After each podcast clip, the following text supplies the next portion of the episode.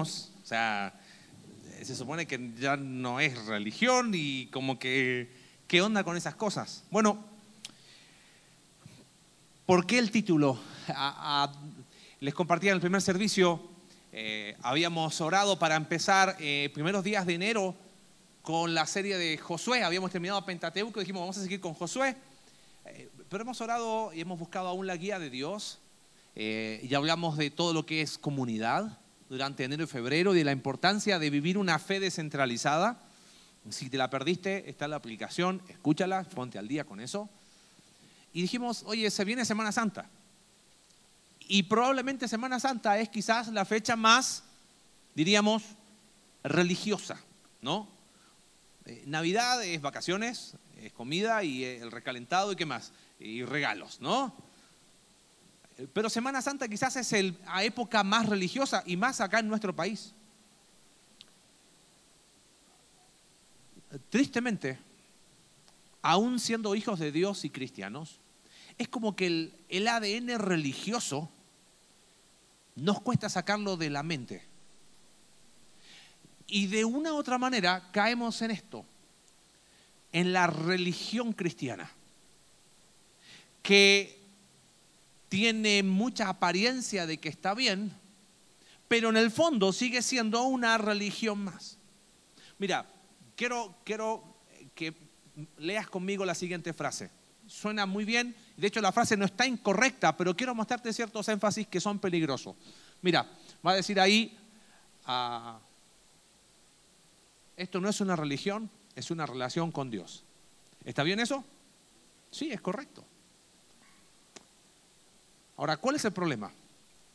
Tienes algunos extremos que dicen, oye, pero al final, si uno toma la palabra de Dios, eh, la Biblia te dice todas las cosas que tú tienes que hacer. Lo religioso tiene un fuerte énfasis en lo que hacemos.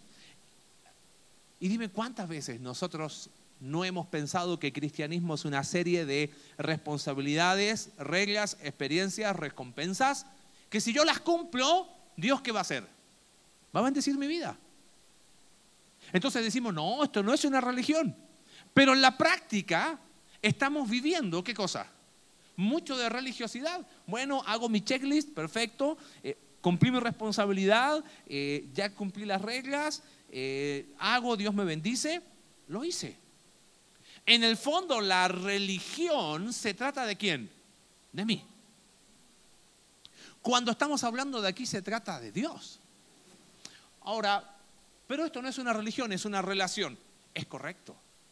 Se trata de tener una relación con Dios que solamente la podemos tener a través de Jesucristo, su Hijo. Y solamente por Él y nada más. Pero mira qué loco esto, que a veces nos quedamos en la frase y a pesar de que decimos que es una relación con Dios, terminamos teniendo una, una relación religiosa con Dios. Por ejemplo, no, yo no tengo ninguna religión. Lo mío es una relación con Dios. Que no existe porque ni oro, ni leo su palabra, ni... Digo, por ejemplo, no, lo mío es una relación con Dios porque mira, mira qué sutil que somos. La verdad, he tenido una mala semana, me voy a poner a cuentas con Dios, voy a confesar todos mis pecados, hasta los del año pasado, ¿no? Porque tengo una, justo tengo un compromiso el miércoles, tengo un negocio que tengo que cerrar, tengo que estar bien con Dios. ¿Qué es eso? ¿Eso es una relación con Dios? ¿O estoy jugando en la línea de, mira, yo hago, acomodo mi vida para estar relativamente bien con Dios y confieso todos mis pecados, mira, hasta los que ni siquiera voy a pecar, hasta eso los confieso. Para que Dios de alguna manera bendiga mi vida. Eso no es una relación con Dios. Eso cae en la misma categoría de religiosidad. Claro, es correcto. No, no, hablamos de una religión, hablamos de una relación personal con Dios. Pero qué fácil es caer en una religiosidad cuando no existe una relación personal con Dios o cuando hacemos que esa relación personal con Dios se trata de quién al final? De mí. Y en el fondo de la religión siempre se trata de mí. Por eso lo que vamos a tratar de responder esta tarde es, bueno, ¿de qué se trata entonces ser cristiano? ¿De qué trata ser cristianos? Mira,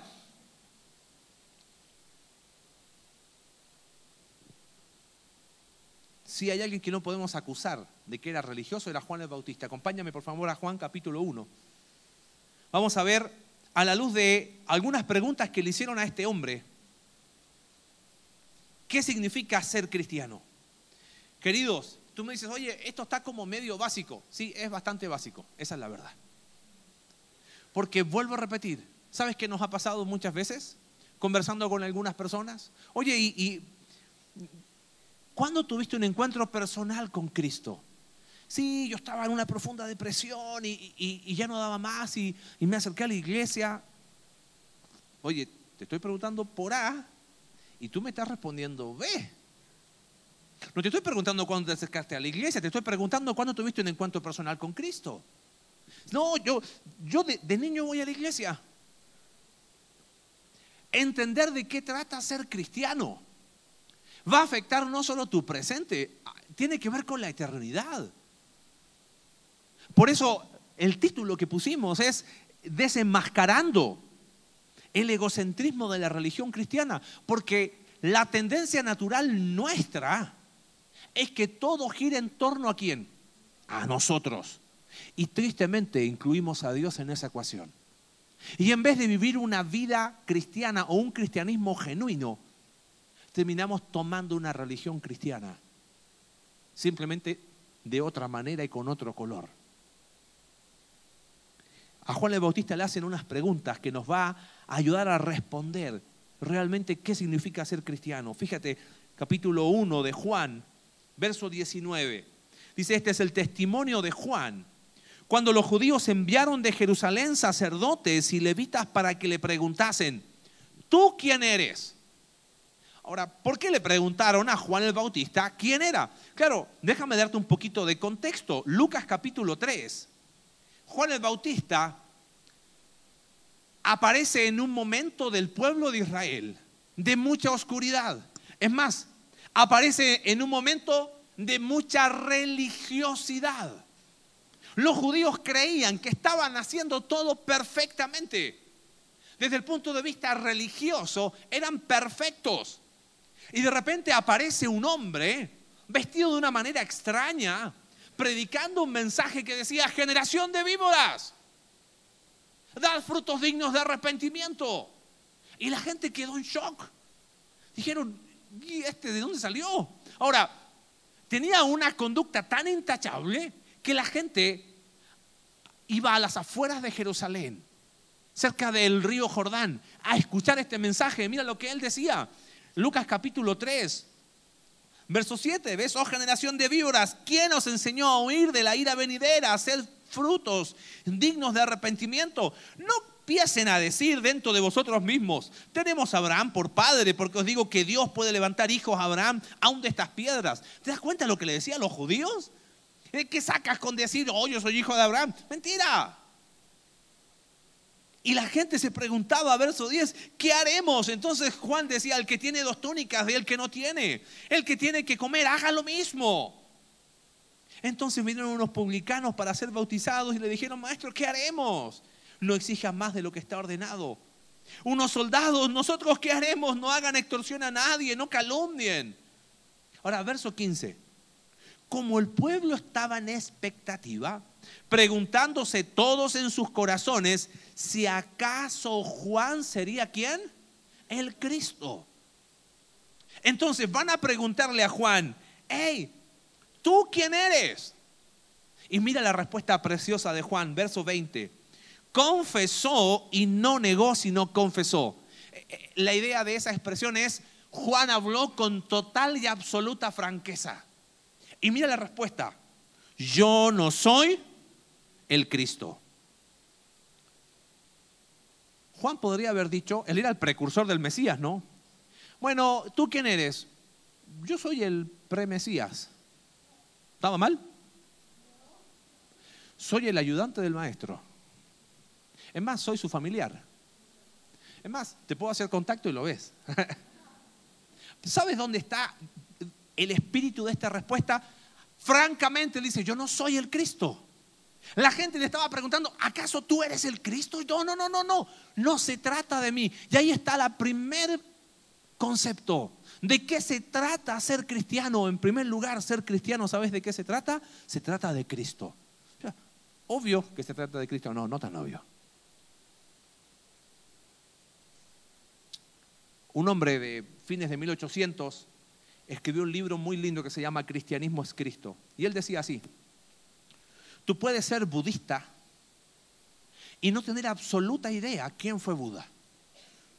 Tú puedes ser un excelente musulmán y cumplir al pie de la letra todos los mandamientos del Corán y no tener idea quién fue Mahoma. Pero con el cristianismo no pasa lo mismo. El cristianismo está indisolublemente ligado a una persona. Cristianismo es Cristo. Piensa esto, mira. En lo que concierne a la salvación, ¿qué hacemos nosotros? Nada, descansamos en su obra.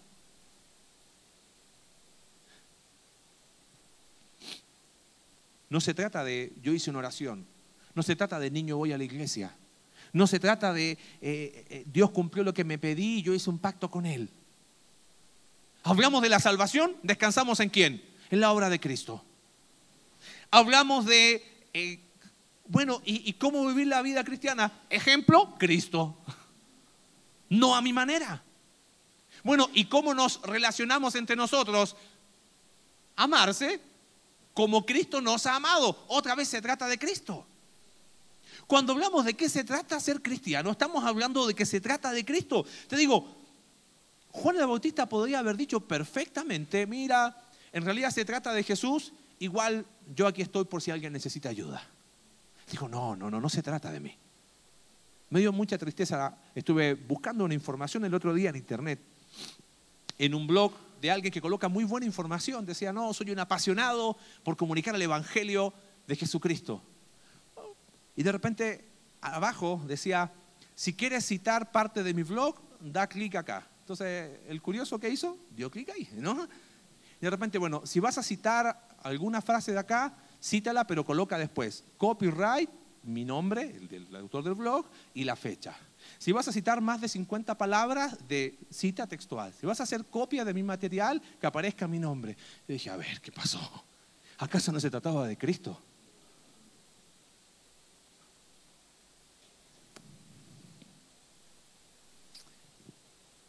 Nos decimos cristianos, perfecto. ¿De qué se trata el cristianismo? De Cristo. Suena correcto, pero piensa esto. Hoy no he ido dos domingos a la iglesia. Voy a ir este domingo porque si no, ya me van a tirar las orejas. ¿Eso se trata de Cristo o se trata de mí? ¿Sabes qué? Voy a ir a la iglesia, me voy a poner al día porque no, he ofrendado, no y ya tengo esto y no, no quiero estar mal con Dios. ¿Se trata de lo que yo siento o se trata de Él? Al final, ¿cristianismo se trata de Cristo? Claro que sí, pero en la práctica seguimos insistiendo en que se trata de quién? De mí. Y, decimos, bueno, eh, eh, yo ando buscando una iglesia que se adecue a mis necesidades, Ah, mi Dios no me falla a mí. Ah, mi Dios no me falla a mí. Ah, él no falla porque Él es Dios. Mira, piensa esto. ¿Te has sentido decepcionado, desilusionado, insatisfecho a veces con el trabajo, proyectos, amigos, pareja, aún con la iglesia, con tu vida en general? ¿Quién no se ha sentido así? Este hombre dijo esto, es por una sencilla razón. Has hecho esto, has hecho de esto tu Dios has puesto tu devoción y corazón en estas cosas que solo Dios puede satisfacer. En otras palabras, estás sufriendo tu propia idolatría y eso es religión. Hagamos un ejercicio práctico honesto. Si estás involucrado en algún área de servicio, elimina eso, ¿ok? No vamos a servir más a Dios. Si eres de los que ayuda a personas en la comunidad, busca ahí, vas al hospital, vas a una escuela, algún asilo, elimina eso. Es más, eliminemos las ofrendas, ¿ok? Ojo, es, de juego, ¿ok? eliminemos las ofrendas, vamos a levantar más ni ofrenda ni diezmo, se acabó, no más. Es más, ¿sabes qué? no más grupos conexión. ¿Ok? No más. Es más, elimina las predicaciones que escuchas de YouTube. Porque viste, cuando uno le, baja al espiritual y como que está así, hoy estoy frío con Dios, ya, YouTube, viste, como que eso automáticamente va a elevar mi nivel de cristianismo, ¿no? Se sigue tratando de mí, tristemente. ¿Te das cuenta cómo somos religiosos? me estoy enfriando un poquito, tuve un mal día, discutí con mi esposa, no oré, no leí mi devocional. Ah, YouTube. Y ya como que con eso, eh, triste, pero que por eso estamos compartiendo esto. Porque el cristianismo se trata de quién? De Cristo. Y no estoy diciendo que eso está mal, ¿eh? Ojo, no estoy hablando de que eso está mal. Pero quitemos eso. Es más, ¿sabes qué? No vengamos más a la iglesia. Cerremos la iglesia cada uno en su casa. ¿Qué te queda? Ah, ¿qué queda? Bueno, se supone que Cristo.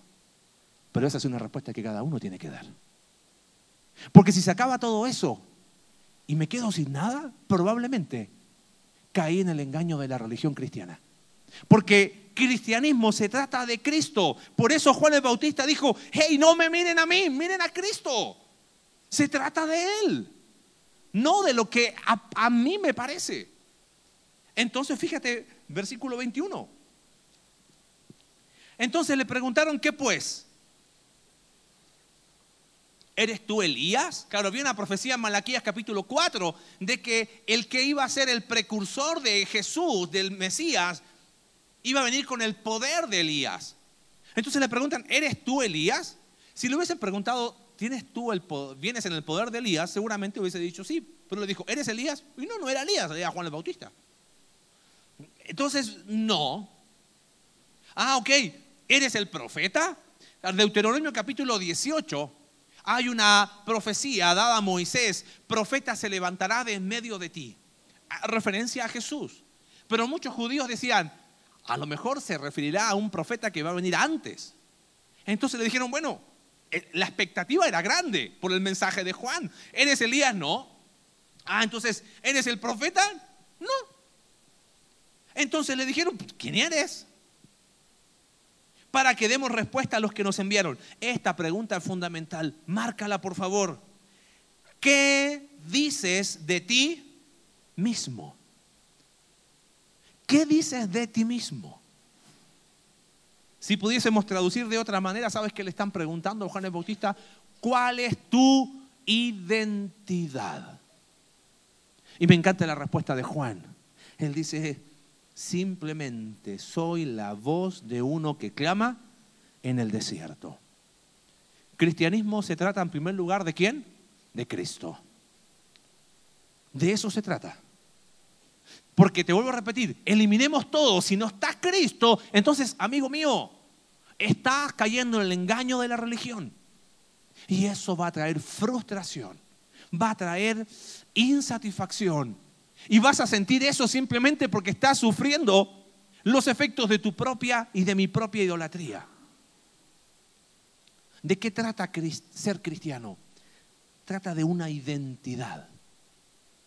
¿Qué dices de ti mismo? Si esa pregunta nos la hiciéramos nosotros hoy, ¿qué dices de ti mismo? Estoy seguro que en un extremo algunos van a decir, bueno, soy la peor persona del mundo, soy el peor fracaso del universo, todo lo que hago me sale mal, eh, nadie me quiere, todos me odian, y ahí todo, ¿viste? ahí. y al otro lado vas a tener algunos que van a decir, ¿qué dices de ti mismo? Mira, soy una persona que dentro de todo me ha ido bien, ahí están mis títulos, mira, está mi esfuerzo, te doy mi currículum, mi currículum se dice, ¿no? Eh, te dejo ahí mis antecedentes y la verdad, eh, todo lo he logrado con el esfuerzo de mis manos. Y no va a faltar el que a lo mejor es de redes sociales y eso y coloca en su Twitter, ¿viste? Eh, se coloca a veces algo en Facebook, en lo que sea, colocas ahí quién eres. Me gusta el arte, correr, contemplar atardeceres, soy cristiano, una cosa así, padre, esposo, y colocan mil cosas. Juan el Bautista tenía clara su identidad. Tengo una pregunta. Si, si tuviésemos que responder hoy nosotros, ¿qué dices de ti mismo? ¿Qué dirías? Eso revela mucho de lo que nosotros entendemos como identidad.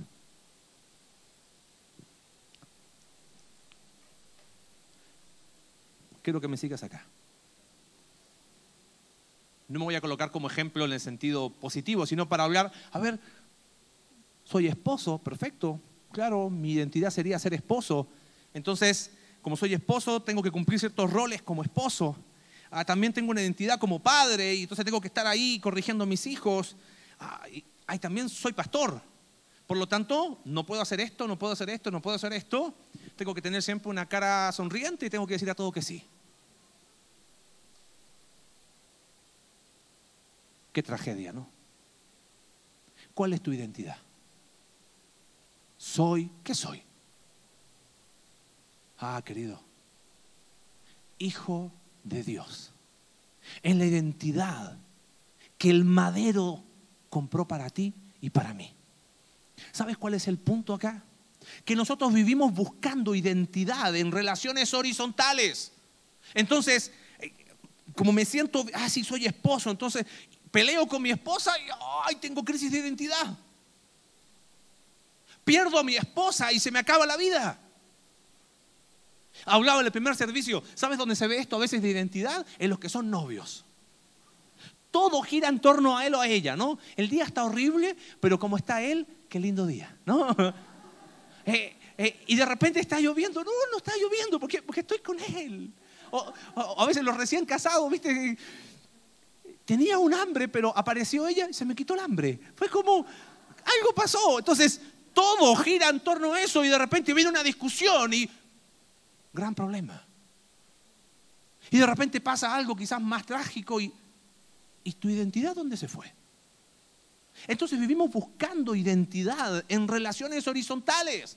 Entonces mi identidad es mi trabajo y amo mi trabajo y, me siento, wow, me subieron, ya soy el ingeniero y aparece ahí mi nombre y, y firmo como Ing, ¿ah? Marcelo Jorquera, y wow, y, de repente se acaba el trabajo, querido, y, y se te acaba el mundo. Y encontramos identidad a veces en nuestros recursos económicos. Y claro, cuando hay acá, oh, no, qué padre ser hijo de Dios. Y se acabó el dinero, ¿y, y ahora qué hago? Vivimos buscando identidad en relaciones horizontales. Porque buscamos pertenencia, buscamos aceptación en lugares equivocados. ¿Qué dices de ti mismo? Y Juan el Bautista dijo, yo soy simplemente una voz. ¿Qué somos nosotros? Somos hijos de Dios. Esa es nuestra identidad vertical. Por eso conexión vertical, o sea, publicidad gratis, ¿no? Pero, ¿entienden? Ahí, ahí parte todo. Y cuando ahí hay problema, va a haber problema en todos los otros tipos de relaciones cumple una función como esposo. Y cumple una función como padre, y cumple un rol como pastor, y cumple un rol como tu hermano en Cristo, y como amigo. Pero mi identidad es una sola, hijo de Dios. Ah, llamado, pero nosotros vivimos buscando identidades en otras cosas. En lo que hacemos, en lo que tenemos.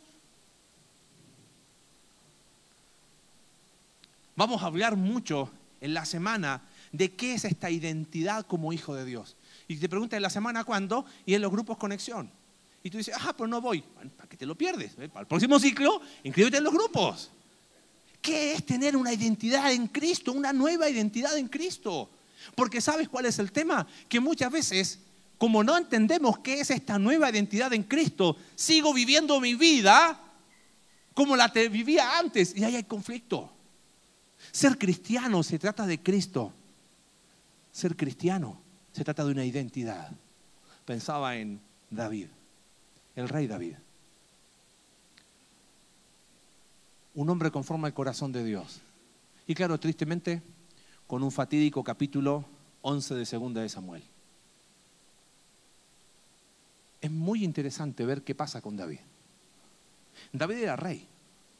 Y es interesante lo que dice 2 de Samuel capítulo 11. Dice que cuando los reyes iban a la guerra, él decidió no ir a la guerra. Era el rey. Oye, soy el rey, me quedo. ¿Alguien le podía decir algo? soy el rey, hago lo que quiera con mi tiempo libre. Se levantó una tarde y vio una chamaca ahí. Soy el rey y mandó a preguntar quién es esta mujer. Hey, David, es esposa de uno de tus mejores hombres que está en la guerra, no importa, me la traen igual. Soy el rey. Y terminó haciendo lo que quizás nunca pensó que iba a hacer. Ahora, cuando él es confrontado por Natán y se arrepiente, escribe un salmo que es quizás uno de los modelos más vívidos de lo que es arrepentimiento. Ah, yo he pecado contra ti. A ti, contra ti estoy en falta, Dios, dice David.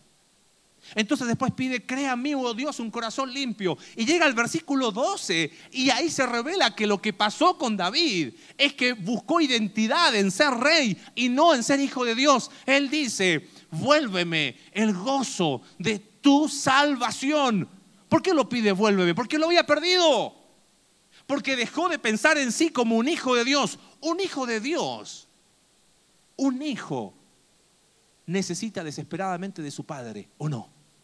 Un hijo no se ve sin su padre. Pero él dejó de pensar como hijo de Dios y pensó de sí mismo como rey. Entonces, al pensar de sí mismo como rey, empezó la espiral descendente. ¿No será que quizás tu cristianismo y mi cristianismo hay mucho de insatisfacción porque estoy buscando identidad en lugares equivocados?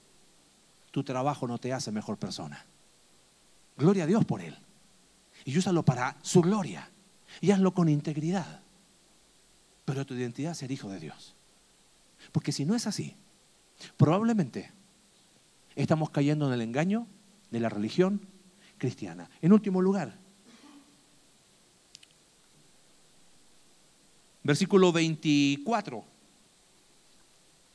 Y los que habían sido enviados eran de los fariseos. Y le preguntaron y le dijeron, ¿Por qué pues bautizas si tú no eres el Cristo, ni Elías, ni el profeta? O sea, a ver, Juan el Bautista, eh, ¿de qué se trata ser cristiano? Se trata de Cristo, no me miren a mí, yo no soy el Cristo, ¿ok? Eh, ¿Y qué dices de ti mismo? Mi identidad está en Cristo, yo no soy ni Elías, ni el profeta, ni ninguno de esos. Entonces le preguntan al final, ¿por qué bautizas? ¿Por qué haces lo que haces si tú no eres ni el Mesías, ni esto, ni esto otro? ¿Por qué haces lo que haces? Entonces él dice, mira, es así, yo bautizo con agua, pero en medio de vosotros está uno a quien vosotros no conocéis. Este es el que viene después de mí, el que es antes de mí, del cual yo no soy digno de desatar la correa del calzado. ¿De qué se trata cristianismo? ¿Se trata de Cristo? ¿Se trata de una identidad? ¿Se trata en último lugar de motivaciones? Esto lo hemos hablado mucho, así que no quiero extenderme mucho acá. Hemos hablado mucho de motivaciones. Hay algo que te he repetido muchas veces. No lo olvides nunca, por favor. Hacemos lo que hacemos porque queremos lo que queremos. Otra vez, a ver. ¿Por qué hacemos lo que hacemos? Ay, no me di cuenta, pequé. Salió de la nada. No, no salió de la nada. Hago lo que hago porque en el fondo, ¿qué? Lo quiero. Me enojé porque quería estar enojado y punto. Todo lo que hacemos responde siempre a una motivación. Todo lo que hacemos. Y nosotros nos, ay, no, no, no me di cuenta, en serio, no, no, no sabía, no. Las motivaciones muchas veces nos demuestran que estamos detrás de una religión. Déjame explicarte. Juan el Bautista nos dijo, bueno, yo bautizo para quedar bien con Dios. Yo bautizo simplemente en respuesta a lo que Dios hizo. Mira cómo nuestras motivaciones revelan que estamos en una religión. Bueno, voy a hacer esto, voy a hacer esto, esto, porque así Dios me bendice. ¿Cuál es la motivación? Si yo estoy a cuentas con Dios, lo demás se ordena solo. ¿Y el día que no se ordena? Vimos el domingo pasado Pablo con un aguijón y le dijo, Señor, quítalo por favor. Y Dios le dijo, no. ¿Qué pasó? Claro, ¿quién te dijo que la vida cristiana, oh, todo perfecto y sin problemas? Es motivación. No, porque yo estoy seguro que, mira, la vida cristiana consiste en eso. Si yo cumplo con Dios, Él me bendice. Suena bien, pero eso es religiosidad, eso es egoísmo, eso es ponerte en el centro del universo, pensando que si tú cumples con Dios, Él va a cumplir contigo. Eso es una mentira, querido. Hay que decirlo desde el púlpito con la palabra de Dios. Eso es mentira. Y los que dicen eso están predicando un falso evangelio. O sea, al final yo hago mi obra y Dios responde a mi obra. ¿Quién nos creemos que somos? El soberano hay uno solo, ¿eh? Creador hay uno solo. Motivación tiene que ver con que yo contemplo a Cristo. No tengo otra opción que amarle. No tengo otra opción que ayudar a mi hermano que tiene necesidad, pero no para ser visto, no para ganarme el favor de Dios. ¿Cómo, cómo va a entrar en mi mente que yo me puedo ganar algo de Dios? Tú cumple con Dios, que lo demás se te ordena solo. Es una mentira. Eso es una religiosidad. Dios ha abundado extremadamente su gracia si no mira la cruz de Cristo. ¿Puede haber, puede Dios amarnos más de lo que nos ha amado? No. Dios, ámame más. ¿Sabes? Cuando yo digo eso, estoy diciendo que la cruz fue muy pequeña. Dios no puede amarnos más de los que nos amó. Es más, no puede darte más de lo que ya te dio. Te dio a su Hijo. ¿Cómo nos va a dar más? Ay, Señor, es que yo, si tú me das, ya dio todo. Pero mi motivación revela que hay religiosidad. Amado, quizás hoy se te están moviendo ciertas estructuras. Esa es nuestra oración. Quizás hoy estás diciendo, oye, pues me parece que yo, eh, eh, entonces, me, he entendido mal las cosas. Bueno, gracias de Dios que hoy la podemos compartir y hablar. Permítanme ser extremadamente práctico. Dimos un anuncio en el primer servicio y los queremos hacer acá. La motivación de por qué hago lo que hago no es para ganarme el favor de Dios. Es en respuesta a tanto amor, amo a mi hermano. En respuesta a tanta gracia, extiendo una mano. ¿Conocen a Jessica Encorrada? La que está a cargo del Ministerio de Kids. Bueno, oren por ella. Eh, le pedimos permiso para compartirlo. Está con un brote de lupus. Ella tiene ya lupus desde hace muchos años. Hace siete años que no le daba un brote y le está dando y le pegó duro. ¿okay? De, dentro de eso y otras razones es que estamos haciendo ajustes en kits. Por eso, si hay manos para servir, bienvenido. Pero ¿por qué lo vamos a hacer? Ay, para que me vean que no, no, no, Dios me ha dado todo. Voy a servir, es una mano. Bueno, hay una oportunidad para mostrar una motivación honesta y pura. Fuimos a visitarla, Jessica, en la semana. Y le dijimos con toda honestidad, cómo podemos ayudarte de forma práctica. Y no tengo ningún problema en compartirlo. Me dice, no puedo picar ni siquiera un jitomate. Si no sabes de nada de lupus, busca después lupus eritematoso sistémico. ¿Qué vamos a hacer? Ay, vamos a orar por ti. Amigo, vamos, vamos a ponernos prácticos acá. Necesitamos ayuda específicamente para apoyo en eso. ¿Cómo lo vamos a coordinar? Busca a mi esposa, a Cindy, terminando la reunión. Oye, yo quiero echar una mano. Vamos ahí. Hay varias cosas. Oye, ¿y puedo echar una mano de otra manera? Todas las, todas las manos que se puedan dar es el momento. ¿Ok? Oye, pero yo también tengo mi... Mira, todos tenemos problemas. Todos tenemos dificultades. Pero acá estamos hablando de una situación que ya escapa algo. Eh, eh, bueno, voy a orar por ti. No, no podemos hacer eso. ¿Ok? Entonces, acércate a mi esposa, por favor. Busca, oye, ¿cómo puedo ayudar? Eh, comida, ayuda, limpieza, lo que sea. Necesitamos que ahora el cuerpo de Cristo empiece a tener manos que podamos ver y pies que puedan avanzar. Motivaciones. ¿Por qué? ¿Para ser visto? ¿O en respuesta a tanto amor? Ni siquiera amor de Jessica, que cuidó a tus hijos. Amor de Dios derramado en la cruz. Porque cristianismo al final se trata de qué? De Cristo. Se trata de identidad y se trata de motivaciones. Durante todo marzo vamos a ver cómo ir desenmascarando muchas veces este autoengaño de la religión cristiana. Queremos terminar en Semana Santa teniendo un tiempo especial. Pero quiero terminar con una advertencia. ¿Sabe lo que es un sucedáneo? ¿No? Sucedáneo es, tú compras, dice, no dice muy chiquitito, dice jugo de limón y abajito dice sucedáneo de limón. Sucedáneo de limón o sucedáneo es algo que huele a, parece, pero no es. Entonces tú le echas así al taco, está bueno, ¿eh? Y vas a ver los ingredientes y todas las cosas químicas, nada de limón. Eso es un sucedáneo de. ¿Sabes qué? Tristemente, cuando yo me empiezo a equivocar y empiezo a caer en el engaño de la religiosidad cristiana, termino teniendo un sucedáneo de cristianismo. Parece cristianismo, huele a cristiano, pero de cristiano tiene poco, porque cristianismo se trata de Cristo. Y si Cristo no está en la ecuación, cristianismo se trata de identidad, no en relaciones horizontales. Hijo de Dios. Cristianismo es motivaciones. ¿Por qué hago lo que hago? En respuesta a tanto amor y nada más.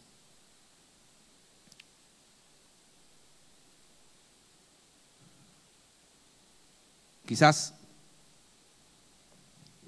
tú dices, oye, entonces, me parece que no he entendido muchas cosas. Bueno, hoy es una oportunidad para acercarte a Cristo y decir, Señor, quiero empezar a vivir un cristianismo de una manera distinta. Quizás eres una persona que dice, ¿sabes qué? Yo tuve un encuentro con Cristo, entendí. ¿Sabes lo más lindo del Evangelio? Es que el Evangelio es tan claro. ¿Qué es lo primero que dice el Evangelio? No puedes o no. Tu pecado te dice no puedes. Cuando has escuchado el Evangelio, lo primero que el Evangelio te dice es que no puedes. ¿A quién le gusta escuchar que no puedo? Por eso el Evangelio o lo creemos o te ofende. Pero alguien que dice, hoy, qué lindo lo que dijiste, lo voy a pensar, me hizo sentir tan bien, probablemente escuchó cualquier cosa menos el Evangelio. ¿eh? Porque el Evangelio, o, o lo entiendo, digo, claro, no puedo, mi pecado ha arruinado todo. Y Cristo ha hecho todo y en respuesta a ese sacrificio creo en Él y vivo un cristianismo genuino, donde Cristo es el centro de todo. O me ofende. Quizás tuviste ese encuentro con Cristo pero en el transcurso de la vida fue más fácil movernos hacia una religiosidad. Creo que hoy es una linda oportunidad, camino a la cruz, de entender que si vamos a decir que se trata de una relación, que sea una relación real. Mira, te voy a invitar a que inclines tu rostro y en una forma de meditar,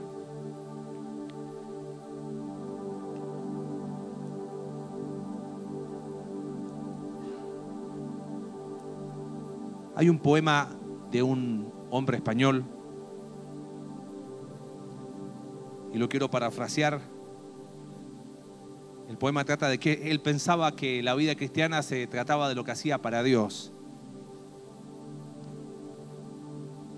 Este hombre dice así, vine a ti herido, pero te vi a ti ensangrentado. Vine arrastrándome y ahí escuché las voces, crucifícale. Dije entonces, iré a Jesús a arrodillarme para pedirle por mí. Y al final te encontré arrodillado, rogándole al Padre por mí. Dije entonces, te seguiré. Y tú ya estabas ahí esperándome. Eh, pensé, te ofreceré mi amor. Oh Dios, y tú ya estabas amándome. Ah, quise cantarte y entendí que eras el canto de los ángeles. Entonces pensé, está bien, te voy a ofrecer mi vida. Y un blanco cordero vi morir. Entonces al fin comprendí que se trata de ti y no de mí. Señor,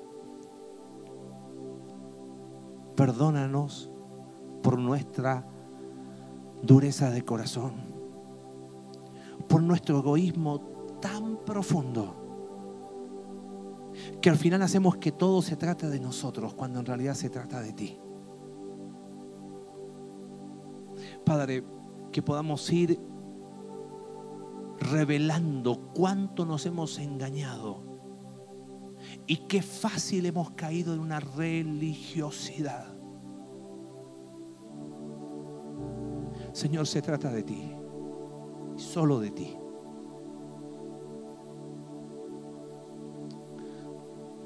Padre, tenemos hoy una oportunidad para que quizás más de alguno pueda tener un encuentro personal con tu persona.